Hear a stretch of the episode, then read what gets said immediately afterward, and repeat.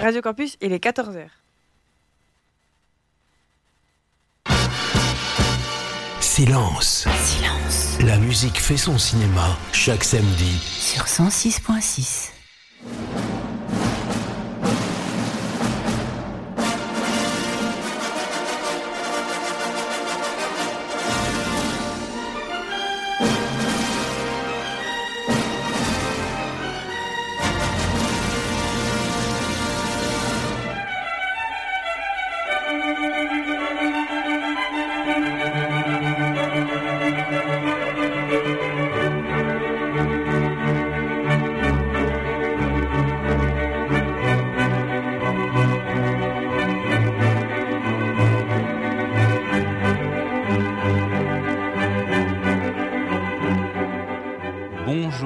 toutes et à tous, merci de nous faire le grand plaisir une nouvelle fois de nous retrouver en ce samedi après-midi. Vous allez pouvoir entendre une nouvelle édition de Cinéma Mété Comté. Christophe Dordain au micro, nous sommes ensemble jusqu'à 15h.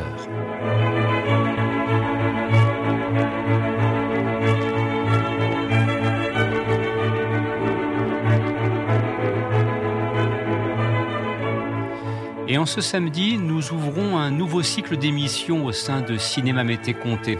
Ce nouveau cycle s'intitulera Les Trésors du cinéma. Il y aura plusieurs éditions dans les temps à venir. Alors quel objectif? Vous, vous partager avec vous ce qui me semble essentiel, c'est-à-dire notre discographie. Il s'avère que nous disposons d'archives sonores de qualité. Nous avons un réservoir qui n'est pas inépuisable mais qui est conséquent et nous souhaitons vraiment, je souhaite vraiment avec vous, vous faire découvrir l'univers musical de grands compositeurs, qu'ils soient euh, français, euh, européens, américains, pourquoi pas aussi d'ailleurs asiatiques.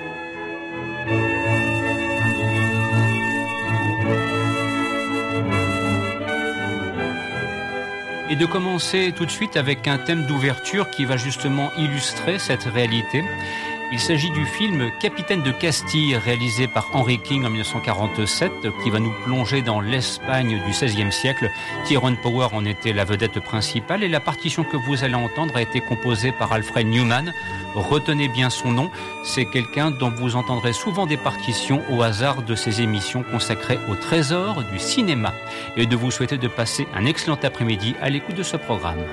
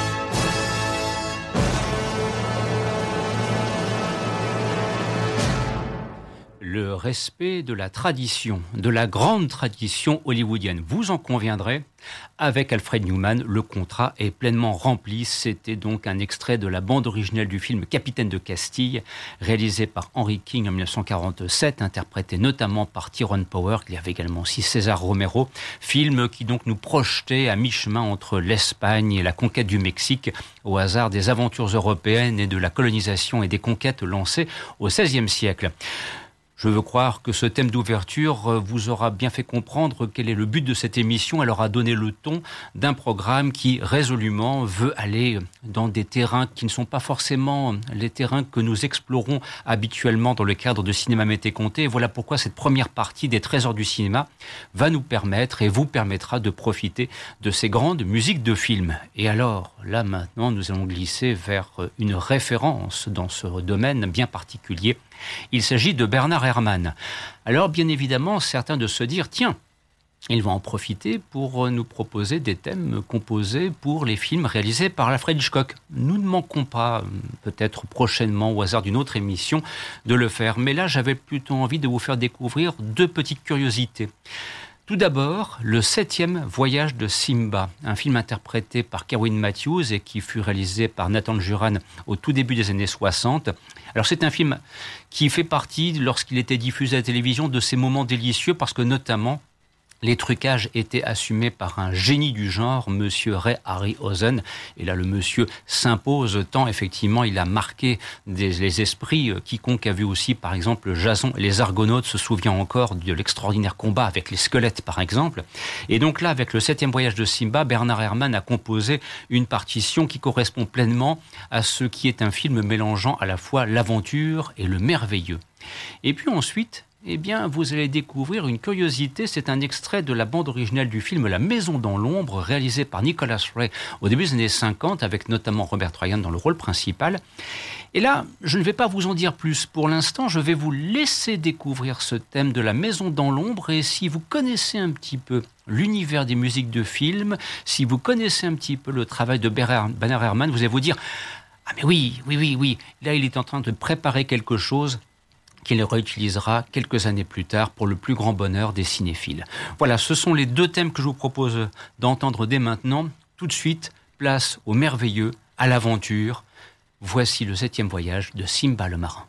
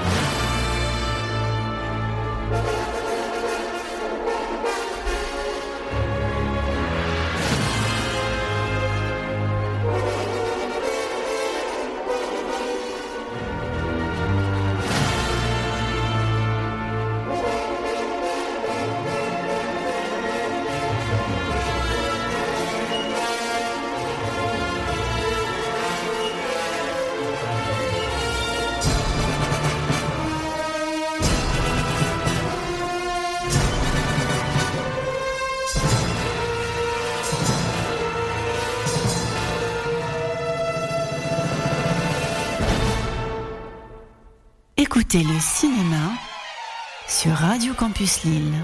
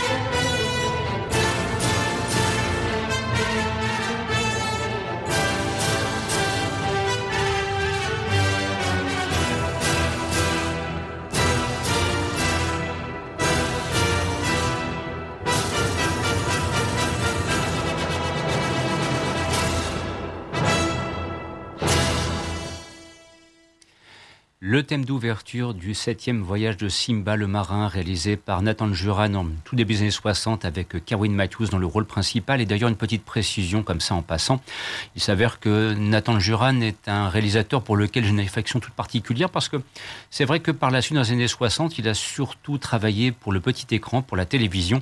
Et notamment, il fut régulièrement associé aux séries télévisées produites par Irwin Allen, Voyage au fond des mers, Perdu dans l'espace, Au cœur du temps, bref, des programmes là aussi qui nous ont délicieusement euh, émerveillés à l'époque de leur diffusion par les chaînes de télévision françaises.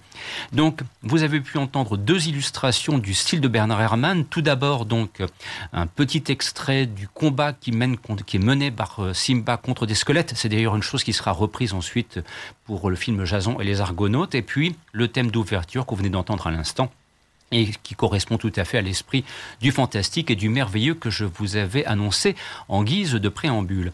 Et puis, entre-temps, vous avez entendu cette partition musicale composée pour ce film réalisé par Nicolas Ray en 1951, La Maison dans l'ombre. Au casting, on retrouvait donc Robert Ryan et aussi Ida Lupino, grande dame du cinéma américain, dont on dit d'ailleurs qu'elle aurait tourné quelques séquences de La Maison dans l'ombre, puisque Nicolas Ray était d'une santé un petit peu déclinante et qu'elle l'aurait donc remplacé au pied levé. Et puis quant à la partition musicale composée par Ner Harman, vous avez peut-être pu vous dire à ce moment-là, mais, c'est bizarre. Il y a là un style musical qui me fait penser à quelque chose. Oui, on considère qu'il y a dans cette partition musicale quelque part, si vous me permettez l'expression, la matrice du thème qu'il composera donc pour La mort aux trousses d'Alfred Hitchcock en 1959. Voilà, donc euh, il y a plus qu'une parenté qui s'établit entre ces deux thèmes. Sur ce, laissons maintenant les affaires hollywoodiennes pour revenir dans notre hexagonale contrée. Et allons voir quelque histoire française. Alors euh, là, je vais convoquer euh, tout d'abord un grand monsieur de la musique de film, en l'occurrence Georges Delerue, pour Cartouche, là aussi un film qui date du début des années 60 avec un Jean-Paul Belmondo euh, dont on se rend bien compte que la carrière future sera tumultueuse et cascadeuse si vous me permettez l'expression. Et donc euh, sous la férule de Philippe de Broca, euh, il incarne un magnifique Cartouche dans un film d'aventure à la française, un vrai film de KPDP avec aussi d'ailleurs peut-être un, un respect des combats à l'épée que j'apprécie beaucoup et que j'ai beaucoup de mal à retrouver dans les versions actuelles et soi-disant modernes de ce que l'on peut faire avec D'Artagnan par exemple Ceci dit en passant. Et puis, euh, j'ai décidé de marier cela avec une petite curiosité. En l'occurrence, c'est un film réalisé par Jean Dréville, début des années 60, là aussi, et qui s'appelle Lafayette. Et la particularité de ce film, c'est sa distribution qui est pour le moins hétéroclite, puisqu'on y mélange Victorio de Sica avec Orson Welles, mais surtout ce qui domine, c'est la prestance et la fougue d'un comédien qui s'appelait Michel Leroyer, grand bonhomme de théâtre, mais aussi à la fois un petit peu du grand, mais surtout du petit écran, puisque quelques années plus tard, il sera le chevalier de Maison Rouge, et quelques années plus tard encore, en 1966, il tiendra la vedette avec Christian Barbier du feuilleton Corsaires et Flibustiers. Alors là, je vous propose donc euh, de retrouver ces ces pages d'histoire, comme le cinéma français aimait les illustrer, avec euh, une certaine forme de classe et d'élégance dont je persiste à dire, et tant, pis si je passe pardon, pour un vieux réactionnaire, euh, voilà, c'était fait avec euh, de l'allure que je ne retrouve pas actuellement dans certains des films qui nous sont proposés. Voilà qui est clairement dit. Quant aux partitions musicales, elles sont pleinement à la hauteur. Je vous laisse le soin de découvrir celle de Georges Delerue, puis j'essaierai de vous reparler après de qui a composé la musique de Lafayette, parce que là, c'est vraiment une petite curiosité. Et une nouvelle fois, d'espérer que vous passez un excellent moment à l'écoute de cette édition de Cinéma Mété Comté.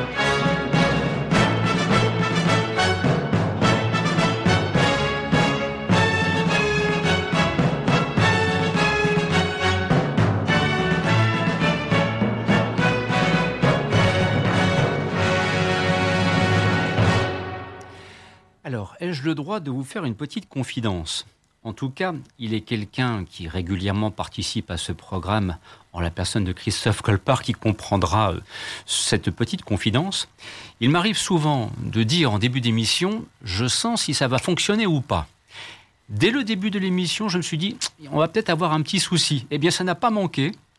Vous deviez entendre le thème de Lafayette. Il s'avère que pour une raison technique que je ne vais pas développer ici, il a purement et simplement disparu, donc je l'ai remplacé rapidement par une autre histoire française adaptée au petit écran, et, peut-être avez-vous donc reconnu le thème d'un feuilleton qui s'appelait Thibaut les croisades et qui a été donc diffusé par l'ORTF à la fin des années 60, interprété par André Laurence, et la partition musicale était également composée par Georges Delerue.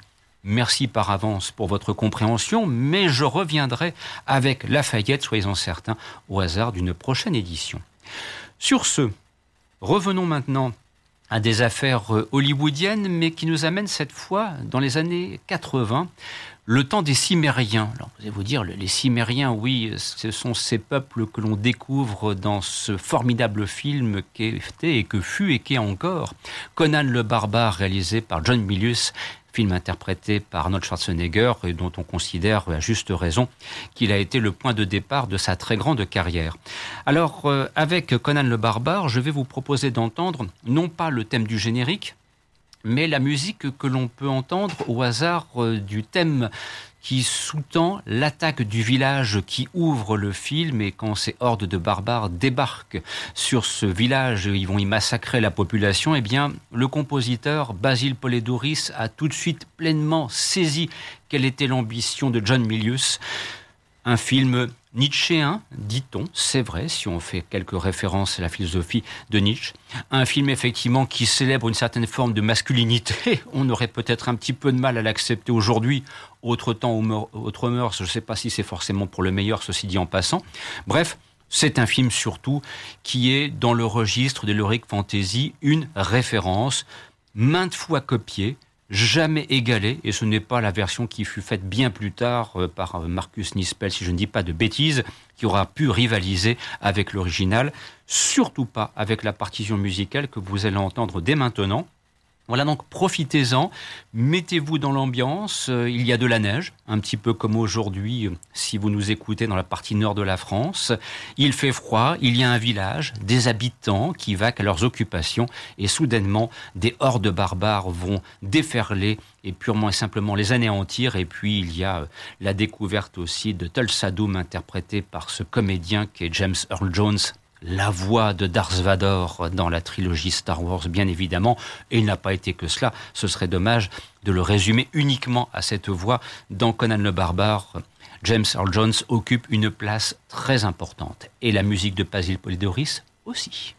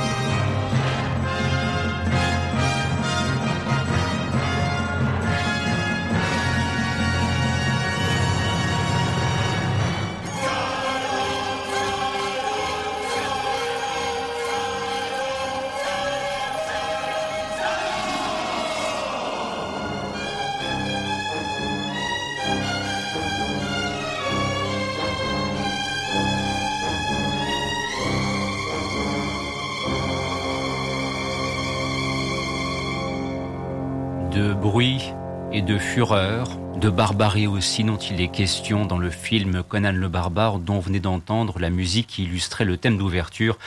Et toute la partition musicale de Basile Polidouris euh, est du même tonneau, si j'ose dire, c'est-à-dire que c'est une pure merveille et on ne manquera pas d'ailleurs, euh, lors d'une prochaine émission, dans les temps à venir, de célébrer Basile Polidouris, qui fut à sa façon un très grand compositeur et dont l'œuvre mérite très largement d'être redécouverte.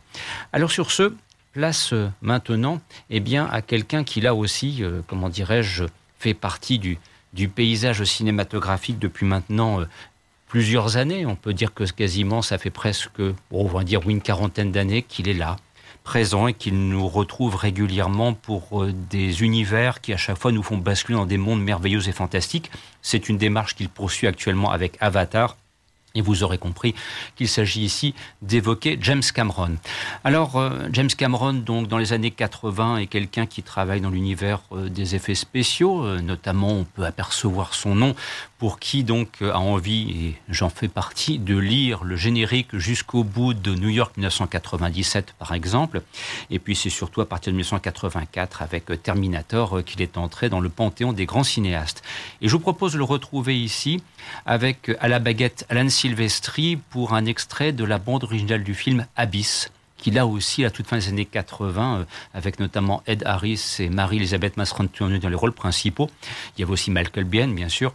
Euh, voilà, ça fait partie. Euh, Anne Silvestri a réussi ce jour-là, encore une fois, à bien comprendre l'univers si particulier euh, développé par James Cameron, avec euh, en arrière-plan des prouesses technologiques absolument extraordinaires. Et c'est vrai que lorsqu'on pouvait voir Abyss sur un grand écran, on se dit une fois encore, euh, il y a vraiment des lieux pour voir des films et jamais la moindre tablette, jamais la moindre télévision, fut-elle en 4K, Dieu sait quoi encore, ne pourra rendre grâce à ce film qui se doit impérativement d'être vu en salle. Qui plus est, lorsque vous ajoutez la partition musicale non composée par Anne Silvestri, nous atteignons là des sommets et c'est ce que je vous propose d'entendre dès maintenant. Une grande musique pour un grand film. C'est sur Radio Campus Lille.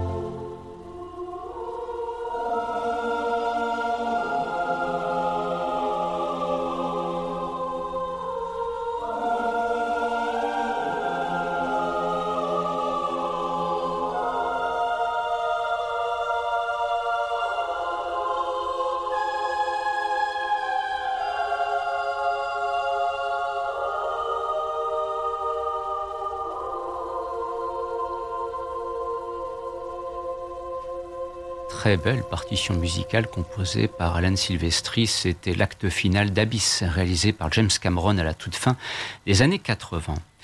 Alors, euh, poursuivons notre voyage dans les trésors du cinéma et abordons maintenant euh, un thème, euh, c'est vrai, très spécifique aux États-Unis, qui est celui de la nouvelle frontière et qui mérite d'ailleurs une brève explication.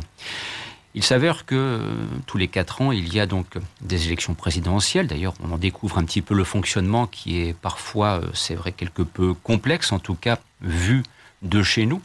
Et euh, notamment, d'ici l'été, auront lieu pardon, les, deux conventions des partis démocrates et républicains qui permettront de désigner le candidat euh, qui va défendre les couleurs de chacun des deux partis à partir du mois de septembre.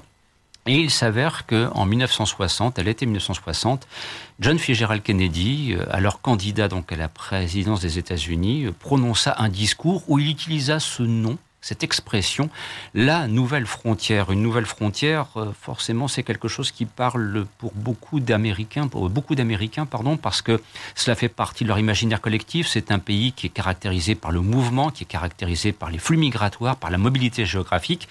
Et cette nouvelle frontière, en l'occurrence, euh, Kennedy l'a déclinée dans plusieurs domaines, dont notamment la conquête spatiale. Toutefois, moi, je préfère pour cette fois-ci rester euh, quelque peu sur Terre, quoique la conquête spatiale, il en sera question un petit peu après, mais pour l'instant, rester sur Terre et de vous proposer d'entendre une partition musicale composée par John Williams pour un film de Ron Howard qui s'appelle Horizon lointain, qui était sorti en 1992 sur les écrans, qui associait Tom Cruise et Nicole Kidman. Voilà, ils, faisaient, ils incarnaient en quelque sorte ces migrants venant d'Irlande, partis tenter leur chance dans le nouveau monde et devant notamment participer à une grande course qui permettait ensuite de délimiter la parcelle qui allait être votre acte de propriété. D'ailleurs, c'est un aspect que l'on retrouve dans un épisode de Lucky Luke que je vous laisse le soin de, de redécouvrir, qui s'appelle Ruée vers l'Oklahoma, si j'ai bonne mémoire. Généralement, elle l'est. Je dis bien généralement.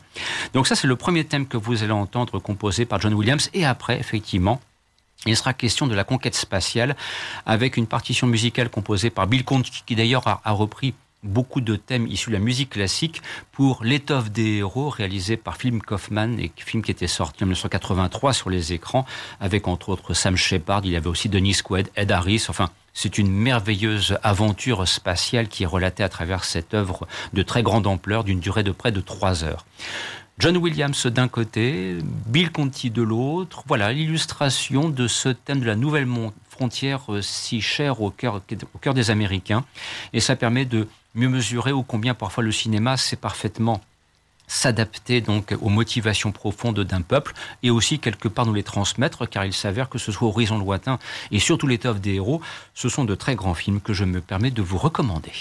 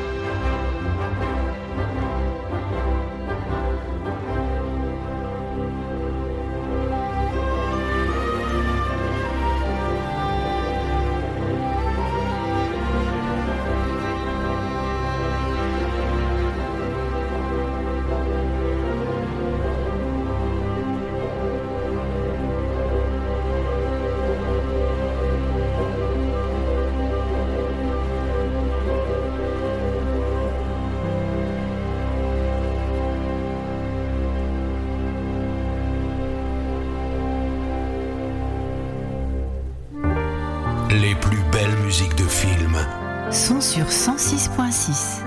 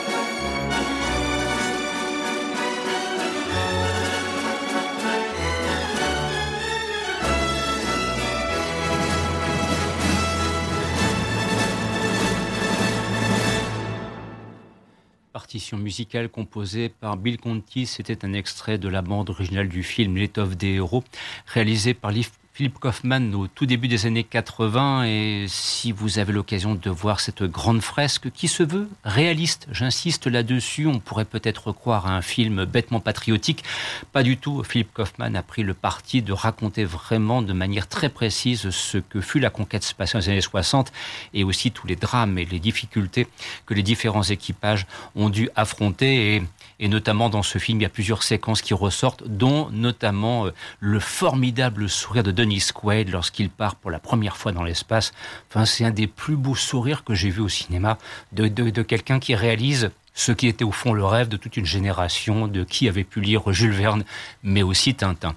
Et puis, euh, pour la petite anecdote, ce film fut présenté au Festival du cinéma américain euh, à Deauville, et ça m'a donné l'opportunité du haut de ma vingtaine d'années de l'époque, de pouvoir rencontrer un des trois membres de l'équipage qui avait été donc sur la Lune en juillet 1969, en l'occurrence Buzz Aldrin, et de pouvoir échanger avec lui l'espace d'une heure pour essayer un petit peu de, de comprendre dans un anglais qu'on va qualifier d'approximatif, euh, voilà, d'essayer de, de, de, comprendre, de mieux mesurer ce formidable exploit qui a tant marqué les esprits et qui continue d'ailleurs encore à hanter la NASA au hasard des nouveaux programmes spatiaux qui se préparent actuellement.